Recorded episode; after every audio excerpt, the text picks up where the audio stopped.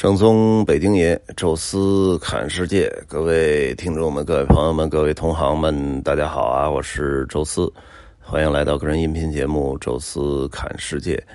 呃，山与海之间啊，高加索的三国之旅，这还真是没想到。我那时候想着可能也就十五期到二十期的这个音频量吧，结果。呃，可能是因为也是头一次来这个地儿，而且呢，又是一路上欢歌笑语啊，都是嗯导游同行，都是自己人，呃，可能产生出的故事也会更多啊。因为这并不仅仅是呃给大家服务、提供讲解的问题了，就是大家一起玩一起开心，呃，有很多朋友，呃，所以呢，就会产生出可能更多的故事啊。所以这也是为什么这个这。一期啊，或者说这一个系列吧，很可能是录到现在啊，八百多期里，应该是这个延续出的集数最多的一次。啊。那这也是一好事儿吧？大家就正好多听听。呃，我这个录音的时候呢，也正好灵感一闪啊，我想着就。呃，也也许在今年六月啊，或者是今年的九月啊，我就做两期这个高加索，直接就是高加索之旅啊。我还是会把现在呃正常的高加索的行程，包括我们这次行程结合起来，但是结合夏天的天气状况啊，可能还会进行进一步的修改啊，那么做出一个更有意思的、更好玩的行程啊。到时候我们也会在音频当中收人啊。这高加索，相信呃听这个音频的绝大多数。的朋友应该还都没去过啊，所以我觉得，呃，夏天去玩一趟，呃，风景也不错，而且能看到完全的，呃，跟欧洲、跟亚洲都不太一样的这种文化风貌啊，所以我觉得还挺有意思啊。所以正好我就在每一个国家的结尾的地方吧，然后跟大家稍微说两句这个旅游小结哈，也算是呃对这个。我们旅游专业的从业者啊，算是一次呃最后这个旅游体验的作业吧。那么亚美尼亚呢，呃，无论怎么走哈，你都应该要走一个折返啊，因为没办法啊，因为亚美尼亚和阿塞拜疆两个国家是有冲突的啊，所以这个也是。挺有意思啊！我们这回找地接社是阿塞拜疆，啊，就是他们转到亚美尼亚的这个业务，其实都还很麻烦，要通过格鲁吉亚的地接社啊中转一次啊，等于连那个啊，他们说连那个汇款都需要啊中转两次哈，才能够由亚美尼亚这边拿到钱哈。所以呃，亚美尼亚很多的这种经贸啊什么这些东西，很可能都是这种转转了一道两到手才到他们手里哈。所以整体来讲，其实。是也挺惨的啊！但是再赶上这国家呢，又没有海啊，完全是一个纯的山中的国家啊。夏天没准还挺好看啊，但是冬天确实是一般。呃，山呢多了也不好修路啊，所以这国家真正能够让我觉得像个。能称叫高速路的，啊，可能也就是从首都的埃利温到塞凡湖的湖边啊，这条路基本是一个高速路的感觉啊，大概这个大巴车能开到一百，哎，然后塞凡湖刚一拐弯就就进山了，一下就变成小路了，哎，然后再之后就不行了啊，当然可能还有一条路是奔那个迪比利斯的那条路啊，但那条路现在在维修啊，也不知道二零二零年是不是能够修好啊，所以。啊，如果现在看起来，呃，它的公路条件什么的都是太差了啊。当然呢，呃，这个英文的那个助理也跟我聊到了啊，说。呃，现在有很多的中国的基础建筑的公司都来到了亚美尼亚啊，那么未来会帮他们修公路、修铁路啊。我说这个可能就是我们说那个“一带一路”啊，因为它正好也在这个丝绸之路的沿线嘛。呃，呃，我们主要是帮助很多国家去做这个基础设施的修建，哎，所以我觉得这个有可能是以后哎亚美尼亚的这个。呃，呃旅游条件继续变好的一个可能性啊。同时呢，就是我看到那新闻啊，亚美尼亚可能大家在现在听完音频啊，再去的时候，应该都是呃中国护照免签了啊。我觉得这也是很好的一个利好消息啊。以后高加索的三国游就变得更为简单和简易啊。那么也为大家可能去实现啊高加索三国之旅啊。带来了很好的一个便利条件吧。那么我们总结呢，还是这几点啊。刚才呢，其实说了说交通的问题啊。亚美尼亚的大巴其实是这三个国家里，我觉得大巴给我感觉最好的哈，就是这个叫尼奥普兰啊。大家知道这尼奥普兰其实是整个欧洲的，就算是大巴里最好的啊。它那个。视野开阔，整个车也更高一些啊，然后再加上这个空间也好啊，麦克风也特别好啊，所以就是我觉得阿塞拜疆那车就能接受啊，就算是及格线啊。当但是到了那个格鲁吉亚，明显就比阿塞拜疆那车要强不少，哎，然后到了亚美尼亚又比阿就比格鲁吉亚那又强一大块啊，所以整个这三个国家来讲，这个我不知道是不是都这样啊，是一个平均水平，还是说确实是。亚美尼亚这个国家的可能是不是旅游做的比较新啊，所以它这大巴也相对要新一些，啊，条件要好一些，啊，然后吃饭呢，嗯。他当地是有中餐的啊，但是据说他们那个即使做旅游，中餐也特别贵，而且就是那两家吧，那两家北京吧，一家就在博物馆的后边，哎，还有一家呢是这个就我们吃火锅那个北京大阶梯啊，其实就是这两家啊，应该是可以接一点中国的团，但是团队其实特别少啊，这个。呃，跟当地的那个中餐厅老板聊两句，也说啊，就是有团队，但还很多都是那种官方官方的访问啊、考察、投资啊那种啊商务团队，还就是那种真正的散拼，可能夏天会有一点，但是冬天啊或者其他季节几乎都没有啊，所以。从这点上来讲啊，也确实看得出来，这个线路还是很冷门啊。然后同时呢，呃，就是这个西餐，呃，我觉得亚美尼亚的西餐或者说叫当地餐吧，还真的是这三个国家里可能最难吃的。呃，因为论烤肉啊，那亚美尼亚和格鲁吉亚。呃，完全是比不了阿塞拜疆，因为这个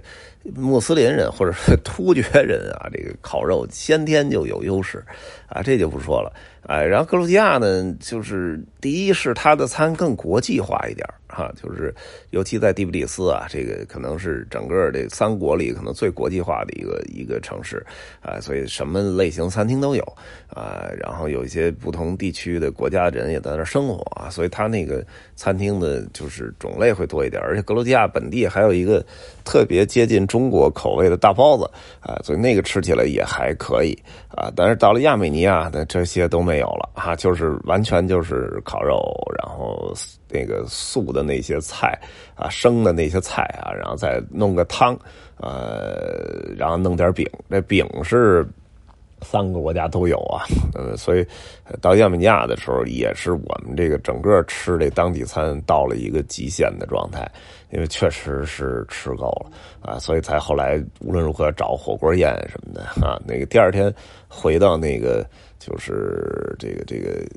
亚美尼亚的首都的时候，当时其实又吃了一顿饭，好像叫什么诺亚什么餐厅之类的啊。但是环境没得说啊，确实不错。然后人家那些什么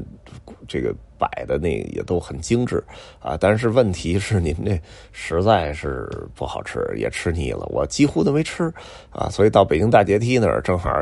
北京那个大阶梯餐厅嘛啊，然后就干脆就。爬阶梯的时候，我赶紧下来，先提前点了一盒炒饭啊，然后我就坐那个路边吃。哎呀，吃的这香啊啊！所以这个确实是这中国胃啊，你也受不了。呃，所以这吃饭，我觉得首都啊，大家还是有机会能吃到中餐啊，但是可能是呃，比当地餐来讲，其实还是要贵不少。啊，然后到如果说你到外面，其实就没办法了啊。比如像迪丽然那附近啊，那你要是呃走的半路正好赶上饭点那没办法，也就只是只能是当地餐。呃，当地的酒倒是挺好喝啊，就尤其我们在那个。呃，加尔尼啊，神殿那旁边有一个小院啊，吃饭啊，那块其实就喝了一个，就是他那个餐厅自己酿的酒，也没有牌子，啊，就是酸的味道很重，然后甜的味道也很重啊，所以酸酸甜甜就是我，哎，大家喝起来还挺好，然后大概相当于十欧元一瓶吧，其实也不便宜啊，哎，但是呢，呃，这个。就是好好多，我这边一块去的，就专门下去去买了几瓶。后来几天还就是喝到这个的时候，还都呃大家喝的挺高兴啊。我们这团了一个小雨的哈，这个喝那个还喝多了哈，所以后来那个酒被命名为叫小雨醉哈，还是挺有意思一事儿哈。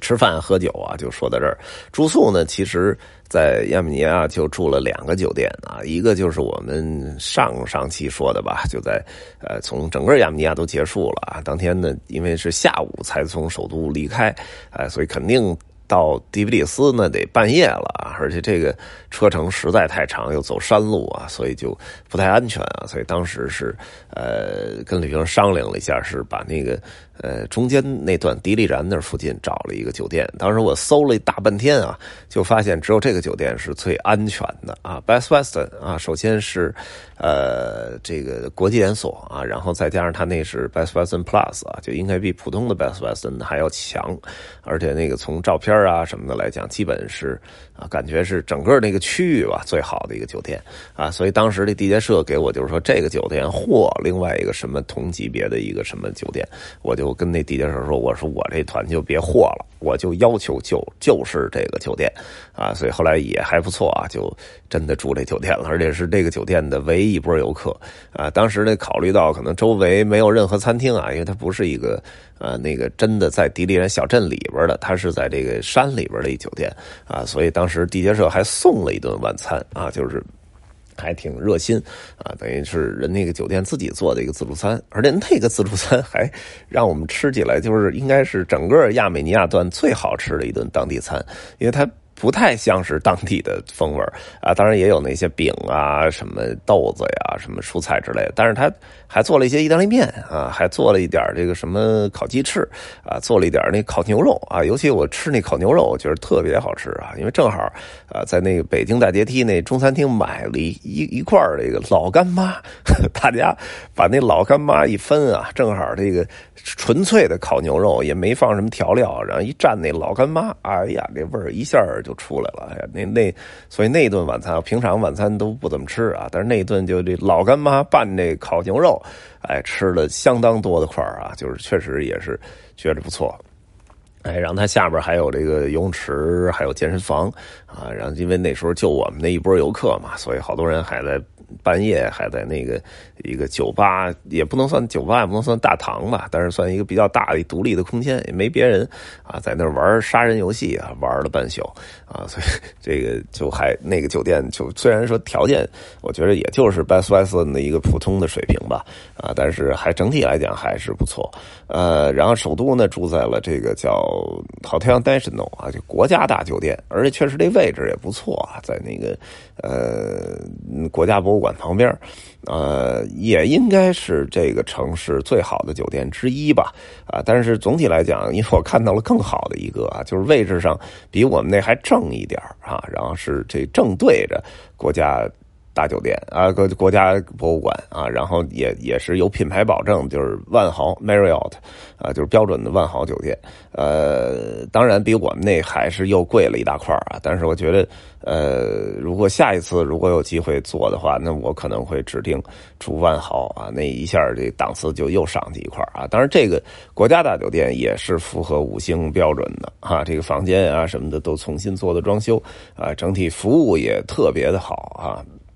位置呢也不错啊，整体来讲，我觉得也也是挺满意啊。但是如果有未来要再做做啊，如果成本是 OK 的话，那我可能会挑这个万豪更好一点的哈。这是呃亚美尼亚的住宿景点呢，我们去看的这些，我觉得就已经差不多了。呃，唯一可能比较重要的一个就是那个深坑修道院啊，那个如果再能多半天时间的话，我觉得。呃，也许还是会再去一趟啊，因为那块可能地地地理位置更开阔，还能看到远处的雪山呐什么的啊。但是其他的，我觉得也没有什么删掉的意义了。就是迪丽然小镇，呃，我觉得即使是夏天，可能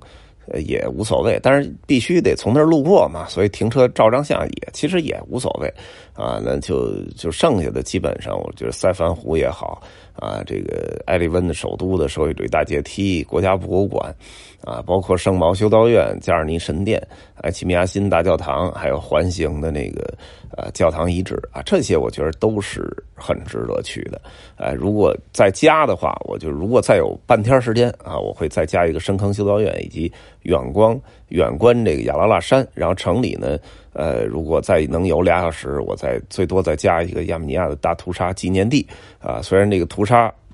也不是屠杀我们，也也跟我们没关系啊，但是正好也是理解和了解这个亚美尼亚的这个文化的一部分吧。啊，这个是景点的一点取舍和小节啊，基本上吧，吃饭、住宿、景点、交通也差不多就这些了啊。买东西什么的。嗯，我倒觉得没什么太多值得买的。呃，最后吧，我们会有一期高加索买点啥啊？到时候会跟大家聊聊到底这个地区有什么值得购物的。呃，其他的娱乐好像也比较贫乏吧。就是呃，就说到这儿哈。这是亚美尼亚的旅游小节哈。咱们这一次啊，亚美尼亚亚美尼亚之行的所有的交代就到这儿就说完了哈。呃，有什么啊？有关亚美尼亚你还想知道的啊？你可以在下面留言提问啊，或者在听众群里面大家讨论交流啊。当然，你也可以翻一翻我前面的呃这个新浪微博和大众点评，ID 都是周四看世界，可以看到我之前啊发过的这些个啊照片和点评啊。当然，我们应该会在六月或者九月啊组织。呃，一个甚至有可能是两个亚美尼，呃，就是高加索三国的旅行啊。那么当当然也欢迎大家去这个参加哈。那么呃，这期啊，就是山与海之间的亚美尼亚部分就说到这里就结束了啊。我们从下一期开始啊，格鲁吉亚呃，再又又重新回来了哈。那么这期就说到这儿啊，咱们下期见。